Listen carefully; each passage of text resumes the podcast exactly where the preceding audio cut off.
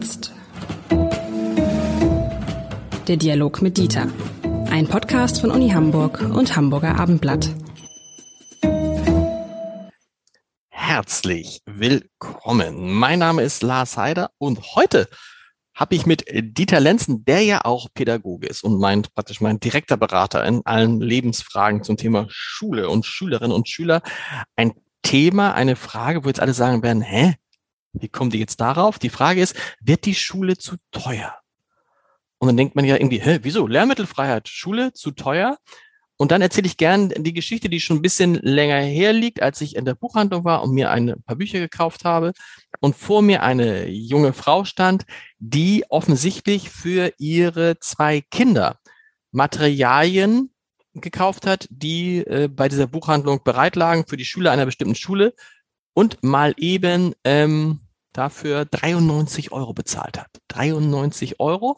Und da war der Dirke Weltatlas, der neue, noch gar nicht dabei, den sie noch kaufen musste, wie sie mir dann sagte, der nochmal 36 Euro kostete und sagte, boah, das ist ganz schön viel Geld, lieber Herr Lenzen. Und dann habe ich mich so ein bisschen mit beschäftigt und man stellt fest, man muss ganz schön viel anschaffen. Wenn man es nicht kann, kriegt man sicherlich Unterstützung von Behörden, von Schulvereinen. Aber das ist zum Teil ein teurer Spaß geworden für viele Eltern, ne? Ja, ich habe den Eindruck, Sie kennen dieselbe Mutter wie ich. Ähm, in der Tat ist es so, ähm, dass das ungefähr eine Summe ist, die für Kinder im Grundschulalter oder Sekundärstufe 1 Alter äh, aufzubringen sind. Ähm, also so ungefähr 100 Euro, die 100 Euro pro Jahr. Ja, aber pro Schuljahresanfang, ja genau. Ja, ja, aber das ist ja nicht alles. Da kommt nee, genau. dann äh, zum Beispiel ein iPad zu haben. Das müssen Sie nicht jedes Jahr kaufen, aber äh, das muss einmal gekauft werden, wird erwartet. Oder wenn eine Klassenfahrt gemacht wird äh, oder äh, Nachmittagsbetreuung, all das kostet Geld, sodass ähm, sich Summen aufsummieren, die sich im Grunde nicht jeder leisten kann. Und dann haben sie natürlich genau den Sozialeffekt, äh, dass äh, das Bildungssystem wieder Unterschiede macht zwischen äh, den einzelnen gesellschaftlichen Gruppen. Ähm, und man muss natürlich fragen, wie ist es dazu gekommen, dass die Dinge so teuer waren, äh, so teuer geworden sind? Sie waren eben nicht immer so teuer. Ähm, dass äh, man darüber nachgedacht hat, äh, Lernmittel freizumachen, das war in den 70er Jahren des mhm. vorigen Jahrhunderts.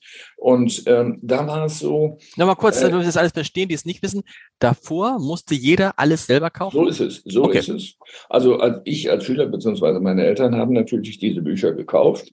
Äh, das war für die Mathe, für die Geschichte, für Englisch, für Deutsch. Da kam einiges zusammen, das mhm. muss man sagen. Bücher waren auch nie billig dann und zu der Zeit sowieso. Ähm, also das äh, ist nicht ohne gewesen. Verleih, Verschenken gab es nicht. Der erste Schritt ist dann einer gewesen, der auch wieder zurückgenommen worden ist, nämlich sämtliche Bücher, die man in der Schule braucht, in einzelnen Fächern, den Kindern zu überlassen. Also mhm. die kaufen die äh, und kriegen das Geld wieder oder sie sind schon in der Buchhandlung und äh, werden dann abgerechnet mit der Startseite verschieden. Dann ist man, weil es zu teuer wurde, äh, zur Ausleihe übergegangen. Das heißt, so ein Englischbuch wird zwei, drei, vier Generationen benutzt. Mir war das ist, so, genau, genau. Dann ist es so kaputt, dass man dann äh, als Schule neue kaufen muss und die Schule hat dafür entsprechendes Geld. Warum ist das passiert?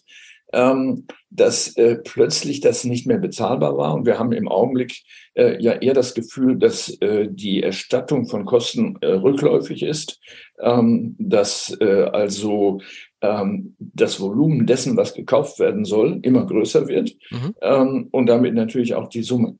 Das hat etwas zu tun ähm, mit der Entwicklung der Lernmittel überhaupt in der Schule. Äh, zu ihrer Zeit, zu meiner auf jeden Fall, gab es für jedes Fach ein Buch. Ein Englischbuch, ein Deutschbuch, ein Geschichtsbuch und so weiter. Die Verlage haben dann äh, sehr schnell erkannt, ähm, dass Lehrer sich darüber freuen, äh, wenn ihnen mehr vorgegeben wird, was sie nicht selber sich ausdenken müssen. Ich habe in den 80er Jahren selber äh, eine ganze Kette von Sprachbüchern herausgegeben, also für den Deutschunterricht. Und der Verlag wollte immer neue Arbeitsmaterialien, die man beschreiben kann, die dann also weggeworfen werden müssen äh, und nicht weiter ausgeliehen werden können, weil diese Ausleihe dann natürlich ein, äh, ein wesentlicher Faktor für die Verlage war. Ähm, dann zusätzliche Medien mit einzubinden, Disketten, später CDs und so weiter. Ähm, und jede Menge von Verbrauchsmaterialien, äh, die zum Teil die Verlage machen, zum Teil aber eben auch Hersteller von Stiften und äh, äh Farben und allem Möglichen, äh, so dass dieser Markt immer größer geworden ist. Der mhm. Marktmechanismus hat dazu geführt und die Schule selber, die Lehrerinnen und Lehrer, sind häufig natürlich der Bequemlichkeit erlegen und zu sagen, super, das ist ein ganz tolles Arbeitsheft, das nehme ich, äh, Kinder, kauft das mal. So. Und äh, das äh, ist ziemlich uferlos geworden. Ähm, und äh, sicher hat es eine Praxis abgeändert, die in den 70er Jahren noch existierte, dass die Lehrer alles selber hektografieren mussten und sich irgendwas ausgedacht haben und äh, dann so einen Vordruck den Kindern gegeben haben. Ähm, das war zum Teil unschön, äh, aber doch aufwendig, äh, weil man sich ja selber die Fragen ausdenken muss äh, oder die Beispiele oder ähnliches. Insofern ist der Unterricht diesbezüglich zumindest äh, bequemer geworden. Das ist eine der Ursachen.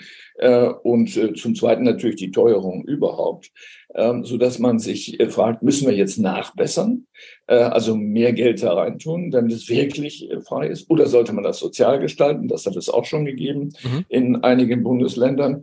Ähm, wir haben eine völlig unterschiedliche Landschaft. Wir haben fünf Bundesländer, die es noch völlig frei haben. Dann gibt es okay, welche sind da? Welche sind das? Wissen Sie, welche sind? Ähm, ja, ich sage mal, welche es nicht haben. Mhm. Also die überhaupt keine mehr haben. das sind Sachsen Sachsen-Anhalt, Niedersachsen, Rheinland-Pfalz und das Saarland. Mhm. Ähm, zu den, sagen wir mal, eingeschränkt Freien gehört unter anderem Hamburg, mhm. die allerdings auch sehr hohe Kosten haben für Lehrbücher, ähm, anders als andere Bundesländer. Und der Rest ist, ähm, äh, ist frei, diese fünf, die dann äh, nachher noch übrig bleiben. Also mit anderen Worten, ähm, äh, wir haben eine bunte Landschaft. Wer also umzieht, trifft auf verschiedene äh, Verhältnisse. Ähm, gut, das ist so, das war immer so in diesem äh, Föderalismus, dem wir sozusagen unterlaufen, äh, unterliegen. Wir müssen uns also überlegen, äh, müssen wir die äh, Gestaltung der Lehrmittel ändern? Sie könnten ja beispielsweise die im Internet vorhalten, so. dass sie sie nicht drucken müssen, sondern sie drucken sich selber aus, wenn es Papier sein soll, äh, kriegen dafür irgendeinen Obolus und äh, dann hat sich das. Die Qualität dessen, was sie über das Internet reinziehen können und dann äh, ausfüllen und wieder zurückschicken oder es gleich am Bildschirm ausfüllen, ist ja viel größer äh, als äh, irgendwelche bunten Hefte, die dann. Aber das, das ist doch immer, da kommt doch schon so das Thema, dass man sagt, oh, ich will nicht, dass mein Kind den ganzen Tag vor irgendeinem Endgerät steht. Und das Endgerät brauchen sie dann ja auch. Sie brauchen das dann ja dafür einen Laptop und ein, ein iPad, was auch immer. Ja, äh, ich würde jetzt mal eine extreme Äußerung tun, was ich ja gerne mache. In dem Augenblick, wo Sie echte Ganztagsschulen haben, stellt sich das Problem gar nicht mehr. aber haben die meisten Länder nicht, ne? Muss man sagen. Ja, gut, ja. aber das ist ja auch ein Fehler, ähm, ja. das nicht zu haben. Das heißt, im Idealfall lernt das Kind in der Schule und wenn es nach Hause kommt, hat es frei und muss mhm. nicht noch was machen. Mhm. So, das heißt, die Lernmittel befinden sich in der Schule. Solche Zeiten hat es übrigens im 19, im 19. Jahrhundert und frühen 20. gegeben. Das heißt, die Lernmaterialien, damals waren das die Fibel oder so etwas, waren eingeschlossen in den Tisch, in, an dem ich sitze. Und dafür gab es einen Schlüssel. So, ähm, dann war das vollkommen klar. Das heißt, es wird nur in der Schule benutzt und damit hat sich das. Da die Erwartungen aber immer weiter gestiegen sind und auch Eltern sagen, ja, du musst noch ein bisschen üben, die Vokabeln kannst du nicht, äh, die Schule also, um es negativ zu sagen, nicht in der Lage ist, äh, die erforderlichen Lernergebnisse zu erzeugen, entsteht dieser Zusatzbedarf. Ähm, der ist inzwischen sehr weitgehend und Sie kennen ja all diese vielen Nachhilfeorganisationen, die das dann noch unterstützen, auch nochmal Geld kosten, auch nochmal neue Materialien haben. So, äh, das hat was zu tun, natürlich mit, äh, ich sage freundlich Wertschätzung, aber man kann auch sagen Überdeterminierung äh, der Bedeutung von Abschlüssen nicht mhm. von Bildung, von Abschlüssen, bessere Noten und möglichst viele Abschlüsse eine Gesellschaft, die an diese Dinge glaubt, äh, der ist ja nicht zu helfen, weil die tatsächliche Leistungsfähigkeit sich ja nicht in diesen Abschlüssen spiegelt, sondern tatsächlich in der Problemlösung. Aber das ist eine, das ist eine interessante These jetzt. Also, weil, dass Sie sagen damit, weil die Eltern so viel von ihren Kindern erwarten, weil sie ein möglichst gutes Ergebnis haben wollen, wird auch, werden auch die Kosten für die Lernmaterialien immer höher, weil man immer neue Sachen hat. Nehmen wir einfach das Beispiel aus der Grundschule, kennt man das. Neben dem, äh, neben den, ähm, Unterrichtsmaterialien gibt es dann immer diese Liesmalhefte, die kosten nicht viel. Die sind irgendwie, mhm. das ist so nebenbei, die kosten irgendwie zwei Euro oder drei Euro, aber gibt es halt auch acht von. Und wenn du die dann mhm. kaufst und musst die selber, hast du halt auch wieder 24 Euro. Also es gibt unglaublich viel, was man dazu machen kann. Ähm, und weil die, die Ansprüche so steigen, steigen auch die Ansprüche an die Lehrmittel. Die Verlage haben ihre eigenen Interessen. Und deshalb steigen diese Kosten, was natürlich dazu führt, der Gutverdienende kann sich das leisten. Der nicht so gut verdiene sagt, und das habe ich erlebt in, in, in, in, in Elternkonferenzen, in Elternabenden, wenn es dann darum geht, was zahlt denn jedes Kind pro Jahr in die Klassenkasse ein? Und ich gar keine Vorstellung davon hatte. Was glauben Sie, was an so einer normalen Grundschule heute, worauf man sich dann einigt? Für ein Kind, für ein Jahr Klassenkasse. Was kommt da rein? Was, was sind die Eltern bereit dazu bezahlen? Nee, das hängt ja von dem Einzugsgebiet ab. Äh, ja, Durchschnitt, also ich würde sagen, ich, ich wohne jetzt hier in einem durchschnittlichen Viertel, wirklich durchschnittlich. Ähm, aber was schätzen Sie? Das, äh, ich ähm, rate einfach, aber ich würde sagen, irgendwas zwischen 20 und 50 Euro. Sehr gut, es waren 15 Euro. Ah, sogar und ich hätte, und ich hätte auch gedacht, ich hätte mir auch gedacht, na ja, ein Kind, also wenn du jetzt sagst, ne, ein ganzes Schuljahr und machst zwei Euro pro, pro Monat sind 24 mhm. Euro, gehst du auf 25, ist ja nicht so wild. Da gab es aber ganz viele, die eher so im Bereich 10 Euro waren und man hat sich dann mhm. am Ende auf 15 Euro geeinigt mit der Hoffnung, dass am Ende vielleicht diese 15 Euro nicht ausgegeben werden, sondern nur 10. Aber das zeigt natürlich, und dann sagte mich ein, ein Vater, und das fand ich, äh, hat sich mir eingeprägt, es ist, ist sowieso alles schon so teuer, was wir hier in der Schule machen müssen, und das war vor der Inflation. Ähm, da kann nicht noch was dazukommen. Und da sind 15 Euro ist für mich viel. Hm. Also ähm, was ich damit sagen will, ne, also die soziale Schere wird, wird, schließt sich dadurch nicht äh, schneller, um es mal ganz vorsichtig auszudrücken. Und äh, auf der anderen Seite ist natürlich auch großartig, dass es so viele Eltern gibt, äh, denen nicht zu teuer ist für die äh, Kinder, denn es ist sozusagen ihre nachwachsende Generation. Aber eigentlich könnte man die Verhältnisse natürlich umdrehen und könnte sagen, wir als Gesellschaft müssen daran interessiert sein, möglichst viele möglichst weitgehend gebildete Kinder und Jugendliche aus dem Nachwuchs zu haben. Also muss, müssen wir es auch bezahlen. Denn mhm. wir sind die Profiteure davon, mhm. Äh, zumindest im größeren Maße. Ich sage jetzt nur Renten, aber das ist jetzt ein abgegriffenes Beispiel. Wir sind allemal die Profiteure. Und äh, es ist keine Privatangelegenheit, dass Kinder gut gebildet sind das äh, ist noch immer teilweise in den Köpfen, um sich Feldvorteile zu verschaffen gegenüber anderen Kindern, die das nicht können. Das okay, es gibt nicht unser Interesse als Gesellschaft sein. Okay, aber ah, das ist interessant. Meinen Sie, dass es ein Interesse gibt von Eltern, die sagen, haha, gut, dass ich meinem Kind das und das und das kaufen kann, dann wird es in der Schule besser sein als der und der, der sich das nicht kaufen kann? Zumindest unterbewusst?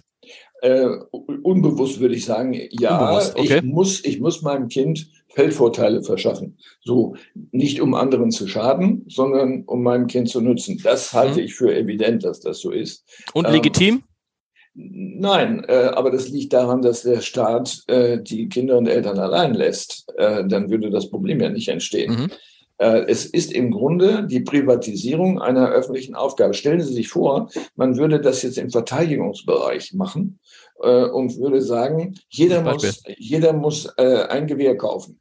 Ähm, und das wird Verwendung finden bei der Verteidigung. Der würde sagen, ihr seid nicht ganz gescheit, euch sowas auszudenken. Oder in irgendwelchen anderen Bereichen äh, ein Quadratmeter Autobahn.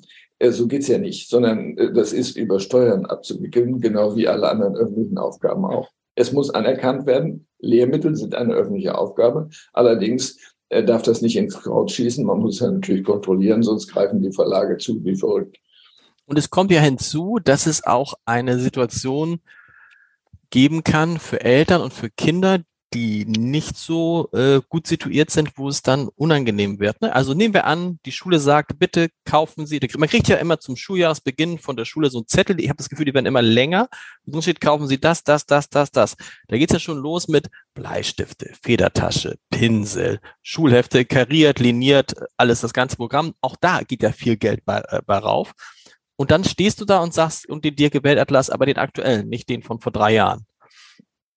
Und die hast, wenn du die 40 Euro nicht hast, dann musst du das ja signalisieren. Da musst du ja gegenüber der Schule, gegenüber dem Schulverein sagen, an jemanden rantreten und sagen, ich kann das nicht. Und auch das will man ja möglichst ähm, vermeiden, weil ja sonst in der Schule im Zweifel, ach guck mal, die konnten das nicht bezahlen.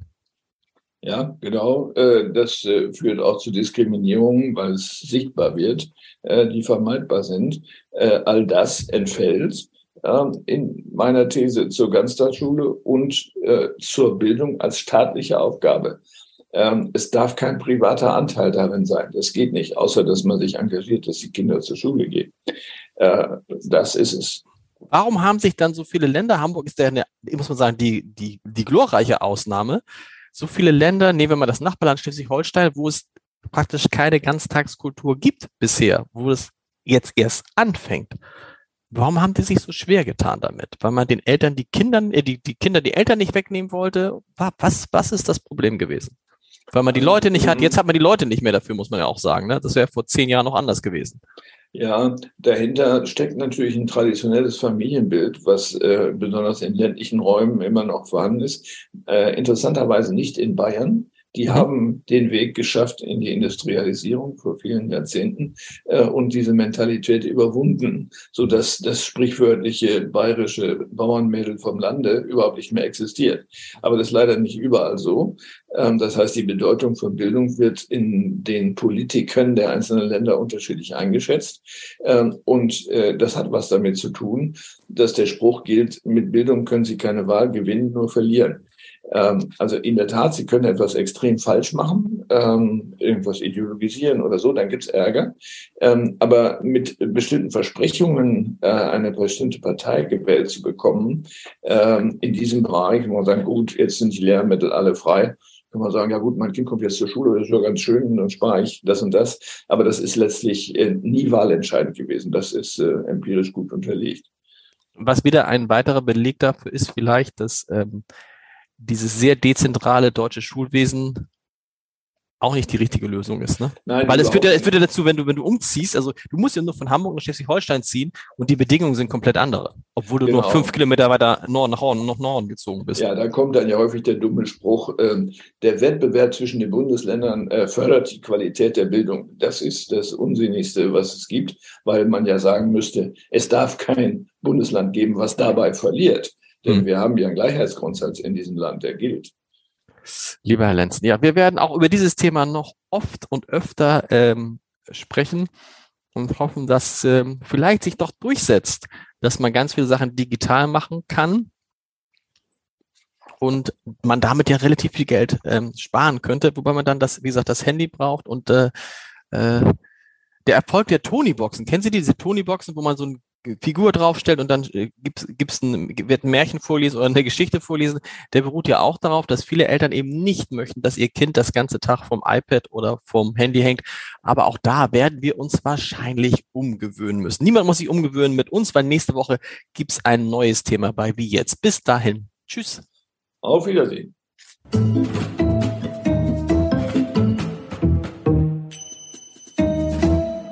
Weitere Podcasts vom Hamburger Abendblatt finden Sie auf abendblatt.de slash podcast.